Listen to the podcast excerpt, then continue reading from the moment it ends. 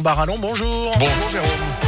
Et bonjour à tous. À la une de l'actu, ce jeudi, la reprise des débats au procès de Nordal Lelandais avec les réquisitions en cours de l'avocat général aux assises de l'Isère à Grenoble avant dernier jour d'audience. Ce sera ensuite au tour de l'avocat de la défense de plaider. Le verdict est attendu demain. L'accusé en cours, je vous le rappelle, la réclusion criminelle à perpétuité pour le meurtre de la petite Maëlys en août 2017, mais aussi pour des agressions sexuelles sur deux petites cousines. Dans l'actu également, des perturbations à prévoir dans les prisons avec cet appel à la grève lancé par une intersyndicale ce jeudi pour réclamer notamment des augmentations de salaire. Certains établissements pourraient être bloqués.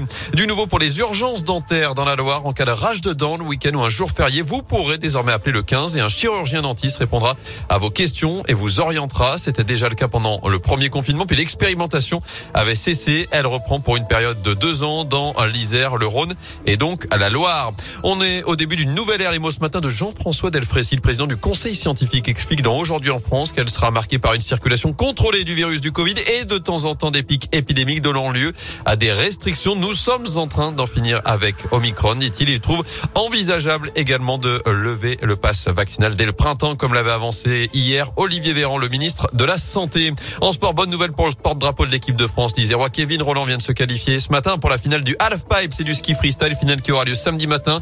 Et en ce moment, on suit du combiné nordique soit ski plus ski de fond avec le relais masculin, notamment l'équipe de France.